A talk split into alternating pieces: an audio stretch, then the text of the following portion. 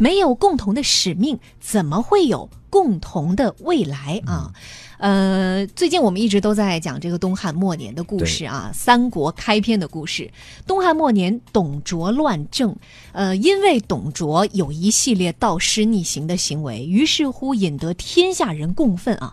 也就是在公元一九零年，关东各州郡纷纷起兵讨伐董卓，并且组成了关东联盟军，推举袁绍作为盟主。这一段在《三国演义》当中被演绎为十八路诸侯对讨董卓卓啊，大家都特别熟的一段精彩。的一段也，是开篇比较精彩的一段。很刺激、很激烈的一段儿。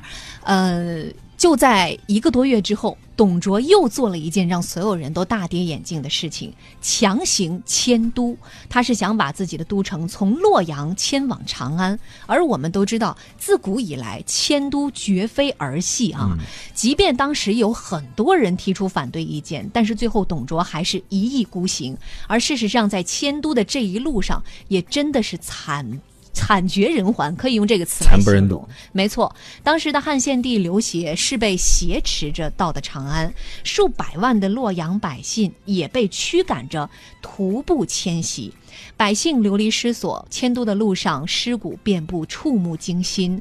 而董卓又下令一把大火屠烧了整个洛阳，曾经豪华盖世的洛阳城化为一片焦土，周围两百里以内房屋尽毁，鸡犬不留。而董卓还下令啊，挖掘东汉王朝历代皇帝三公以及所有高级官员的坟墓。盗取其中的珍宝，我们自古就讲死者为大。董卓的这一个举动啊，更是引发了众怒了。我们说，其实董卓知不知道迁都可能会带来如此之多的副作用？我相信他一定是知道的。对，但是他为什么要迁都？当中的原因很多，其中有一个就是迫使迫于当时这个联军他们的整个的势力哈。避避冰封。对，没错。呃，我们说在这个《三国演义》当中，把这一段儿非常精彩的描述成十八路诸侯讨董卓，而其实历史真正的历史当中，可能并没有十八路那么多哈，嗯。大概算下来其实十一路左右。嗯，当时袁绍和王匡是屯兵河内，韩馥留守邺城负责后勤，袁术屯兵鲁阳，孔宙驻军颍川，还有张邈、刘岱、乔瑁、袁仪、曹操和鲍信是屯兵酸枣。在史书当中记载说，每一个地方的军队哈都是数万之众，可能有的是两三万，有的是一万左右。所以有人就算嘛，如果你真的按《三国演义》里边那么讲的话，十八路诸侯每一户都有几万人，加起来有小三十万的兵力，听起来确实董董卓不得不有所忌惮。可以说这一支联军是兵多粮足，而且是民心所向啊。当时的老百姓啊，其实也是恨董卓恨得牙根直痒痒，天天盼着能够有人第一个站出来，真刀真枪的去攻打董卓。但是老百姓左等右等，发现这各路人马都是摩拳擦掌，叫嚣着：“董卓，你等着！”但就是没有人真的站出来，为什么呢？不得不说，董卓的实力也并不容小觑。对，他手下的那一支凉州军团作战非常的凶猛啊，威名四方。所以呢，呃，联军当中的各方大家都是心存忌惮的，谁都不愿意第一个冲上前去送死。所以头领袁绍以及各路的将领都是有一种心态：我等着别人先上，最好是打到两败俱伤的时候，然后自己再作为英雄盖世英雄上场去收拾残局，捡一个便宜。其实这个各路的心态是后世啊，我们大家如今在一个上帝视角上可以看得很清楚的。我们再来讲，其实如果从客观角度上分析，你们俩觉得当时的联军啊，他们的势力和董卓的西凉军团力量悬殊到底有多大？可以抗衡吗？呃，我觉得其实这是一个比较复杂的问题，就是呃，在我们熟悉的《三国演义》里，对这种战争场面做了简单化的处理，嗯，就两个大将出来交马一回合，斩于马下里就结束了，一阵掩杀就结束了。那个泗水关，关云长出来温酒斩华雄，威震华夏第一功，虎牢战虎牢关三营战吕布就结束了。但其实不是，在这个史实上真实的战争当中，其实是非常复杂的，要负责统合大军，要怎么去指挥，怎么去布阵是非常复杂的。那就关东军、联盟军和这个梁祝军团团的实力来看呢，我觉得首先要看到关东的这个盟军其实并不像我们想象的那么强大，嗯，他的人数可能确实是很多，确实可能就算在真实的历史上加起来可能有十数万还是没有问题的。但有时候兵不在重，在精。对，为什么呢？因为首先关东的盟军它是一盘散沙，嗯，这个联盟并不是一个紧密的联盟，而是一个非常非常松散的联盟。就各路诸侯之间是互不服气，不去互相听从调遣的。即使攻退了袁绍、袁本初四十三公为盟主，他们之间也是互相不服气的，这是第一个原因。第二个原因就是，其实很多军队啊，你别看数量多，很多军队都是在这个仓促间、在乡间去拼起来的。嗯，比如我们熟悉的，大家比较熟悉的几个这个诸侯，比如说河内太守的王匡，嗯呃，他王匡是属于何进的人，何进死了以后，他怎么干呢？就跟曹操一样，回家收拾兵马，在乡间组织军队。这个冀北向报信也是劝这个袁绍杀董卓，袁绍没听，怎么办呢？我自己回家收拾兵马。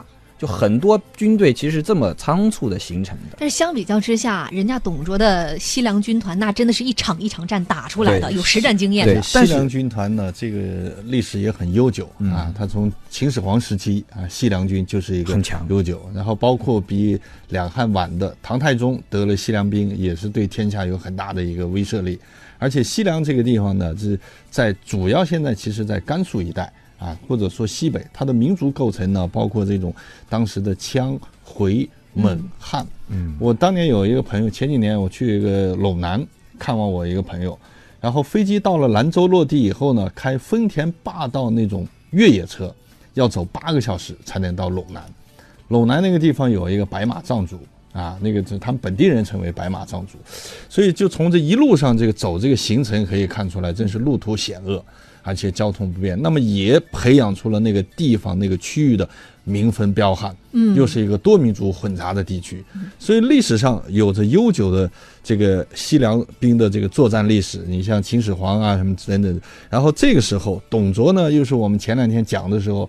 董卓约束部曲的时候，他跟朝廷提的一个理由就是，这些部曲们都很蛮横啊，不好管束啊。对啊，你要调我去别的地方，没人敢管束。一方面是渲染他对这个部曲的约束力，其实呢，也在某种程度上说出了一个事实。嗯嗯，其实西凉兵呢，还有另外一支，就是马腾啊、韩遂啊。对你看我们《三国演义》里头也是，包括《三国志》里头也记载，曹操后来就是后来的曹操，那是真正壮大起来的曹操，有实力的曹操，对西凉兵也很忌惮很头疼。啊，很头疼。三国里头讲的是割须弃袍啊，后来马超的，所以后来曹操组建了自己的一个生力军，是青州军，山东的。嗯，所以说，即你看我们分析下来，嗯。这个不能光看数目上的绝对的压秤哈，你还得看是不是它真的有战斗力。对。刚才两位这么说下来，就是即便是我们把这个放到一杆秤的两头上来比，也不能联军也绝不能因为我们人多势众就轻视对方。对。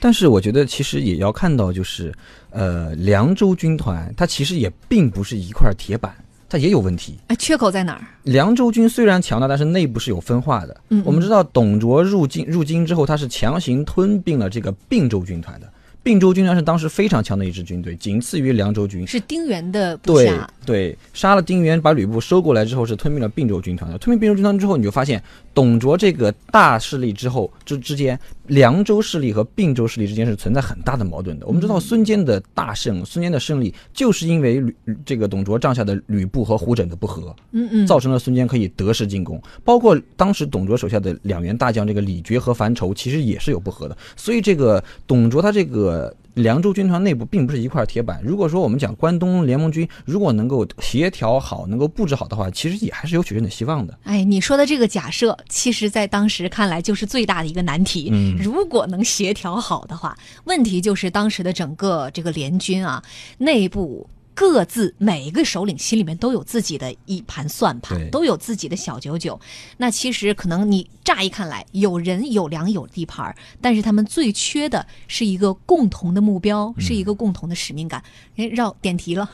嗯，是其实这对，其实对，说起这个使命感来讲，包括刚才孔博士聊的，他这个就内部虽然也有分化，但是即便内部有分化，嗯，董卓对于并州军和凉州军的这个威权的统治程度，要远远高于袁绍对这个十几路诸侯的这个呃这个这个呃统帅的这个威权程度。没错，所以说这个比例来讲就差异很大了。对，那在联军当中，其实就是缺少没有像董卓这么一个领导呃联军呢可能是缺一个是缺一个核心性的一个高核心度的一个领袖，哎，再一个呢缺乏一个共同的愿景。嗯虽然喊出来，比如说共同讨伐逆贼董卓，但是各自的想法、各自的小九九，真的是打的是一个比一个清楚。对，没错，我们稍微休息一下啊，需要进一段广告了。广告之后呢，我们接着聊。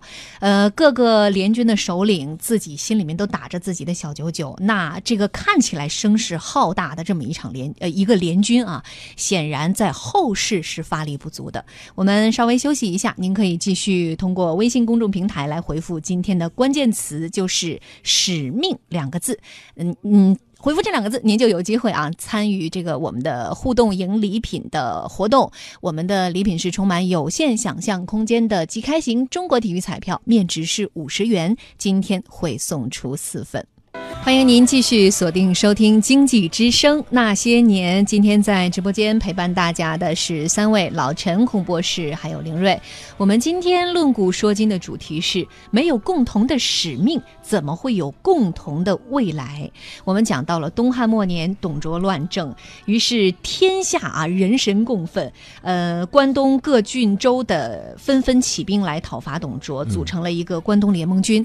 但是这一支联盟其实是一个非常松散的组织，而组织当中各个小分队的队长都是各怀鬼胎，各自有自己的小九九。在这一场讨伐的战争当中，每一个人都不想第一个冲上去当炮灰，于是，在很长的一段时间里面，各自都是保存实力的一个姿态，按兵不动。那终于有一个人看不下去了，这个人就是曹操。曹操看到大家只动嘴皮子，啊，就是不肯出兵，于是站出来向各位将领呼吁。他说：“我们发动义兵，不就是为了诛杀屠、诛杀暴徒吗？现在大军都已经集合了，各位还在迟疑什么呢？”董卓劫持皇帝，焚烧宫室，犯下了滔天罪行。上天灭董卓的时候已经到了，兄弟们，来吧，让我们一战平定天下。但是非常遗憾的是，任凭曹操如何慷慨激昂、振臂高呼，台下呢就是一个鼓掌的、一个跟风的都没有。曹操非常的失望，好，你们不上，我自己来。于是他决定单独行动，率军西上，夺取成皋。这个在联军当中的陈留军军长张淼啊，其实他跟曹操的关系不错。，对，张淼跟曹操可以说是曹操事业早期的一个好伙伴，嗯但是嗯，后来背叛了曹操，也是结局非常惨。最后虽然他自己战死了，但是他的家族被曹操给灭族了。嗯，但是在这个时候，显然非常感谢张淼，没有让嗯曹操成为孤家寡人哈。对，呃，因为张淼跟曹操的关系还不错，所以他派出了一路军队和曹操一同前往。就这样，曹操带着临时组建的几千人的队伍向董卓发起了进攻。不过呢，曹操的军队还没到达成皋，就在荥阳的汴水和董卓的部下徐荣相遇了。双方激战了一天，结果曹军惨败。曹操自己不幸被刘建射中，所骑的战马也受伤倒地，差一点点就出师未捷身先死。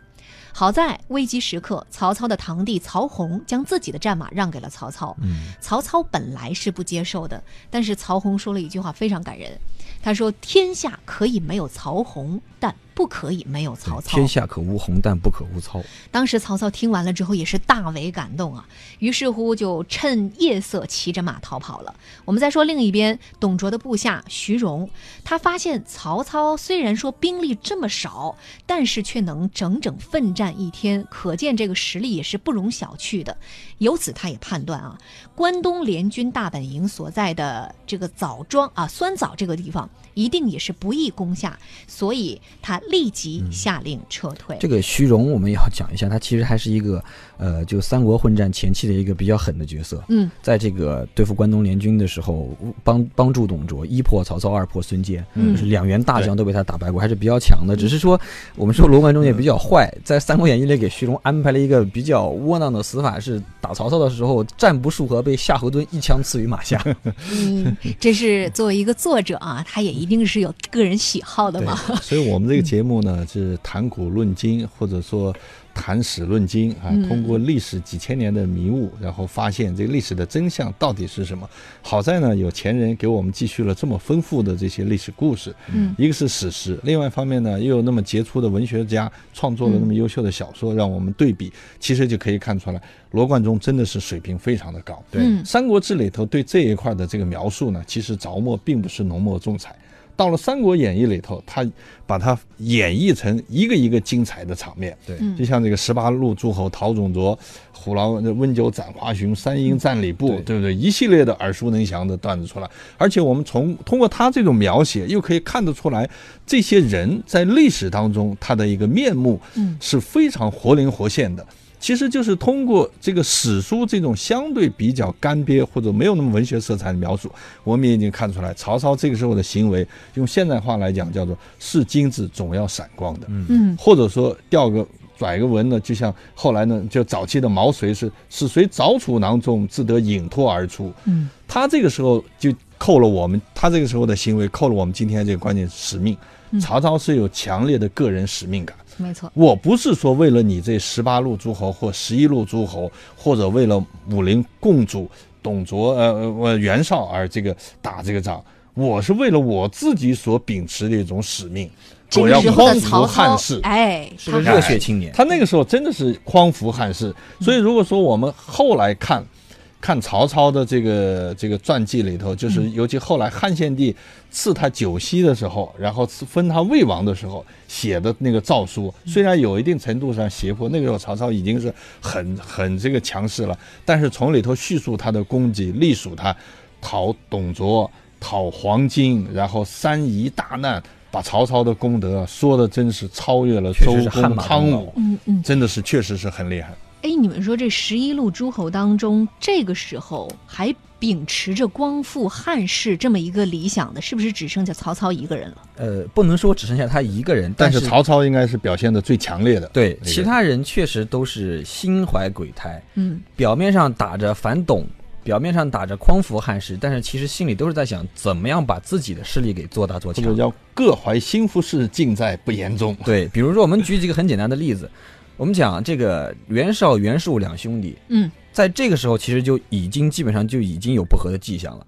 袁绍当时琢磨的是什么呢？袁绍当时是拉拢了这个冀州牧韩馥，两人琢磨要立幽州牧刘虞当皇帝，意思他也想玩一个挟天子以令诸侯。对，当时是觉得董卓你不是有汉献帝吗？那我就不承认你献帝的政治地位，我自己搞一个政权出来，那我就有政治上的优势来。他琢磨的是这个。嗯袁术呢又不同意，其实袁术一直是琢磨着自己称帝的，而且袁术跟袁绍是有一个最根本的矛盾，就是他们都是袁家的孩子，但是袁术他本身是嫡子，对，本来是应该由他来继承家主之位的，但是袁绍呢，人长得比较帅，又比较会拉拢人，年轻的时候就开始阴阳死士，而且在朱宦官的时候冲在第一线，赢得了很多名望，所以家里人觉得，哎，可能立袁绍为家主要好一些。所以你看这个，呃。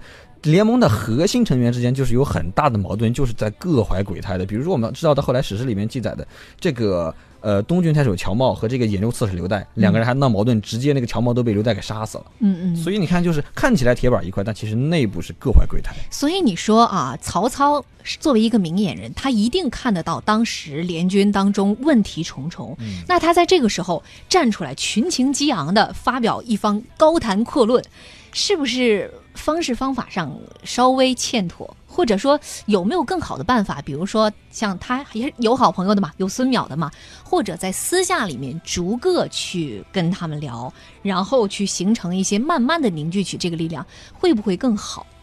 呃，我觉得这是一个很很复杂的事情。就是首先我们要知道，曹操当时的地位其实是不高的。人微言轻，对还是人为言轻。我们看当时这个去打的时候，给应该是袁绍这个给他给了他一个奋武将军还是什么的一个号。我们知道这个奋武将军其实一个前面也讲过叫比较低品级的叫一个，对叫嗯杂号将军对，是没有什么特别大的实权的，而且他也知道袁绍可能会不同意他的做法。所以说，其实他没有一个更好的办法，只能说靠我这个目标，靠我这个使命感，看能不能够说服大众，能不能够感染其他诸侯。但是这个确实很难实现，而且其他诸侯也是会观望的。如果说盟主袁绍不同意，如果说其他人不同意的话，那我们为什么要去冒这个险呢？你比如说，当时这个包括到了后来，曹操和袁绍这个打这个官渡之战的时候，曹操当时号称收编了三十万的这个黄巾军、青州兵，但是最后你发现曹操能打能调动的也就那么一两万人，也是因为很多人都在观望。不会听他的。所以曹操这个时候的行为啊，他一方面是自我强烈的这种使命感，随千万人吾往矣；另一方面呢，真的映出来那句话就是“沧海横流，方显出英雄本色”。这个时候，曹操就显露出以后不管是成为英雄还是枭雄的这个本色就出来了。而且这个时候呢，他是既锻炼了自己，通过这个行为也看清了形势。嗯，但是非常遗憾啊，呃，此刻被我们认为是英雄，还秉持着匡复汉室这个使命的曹操，在这么多十几路诸侯当中，还是没能找到自己的同道中人，而整个这个联军呢，最后也是土崩瓦解。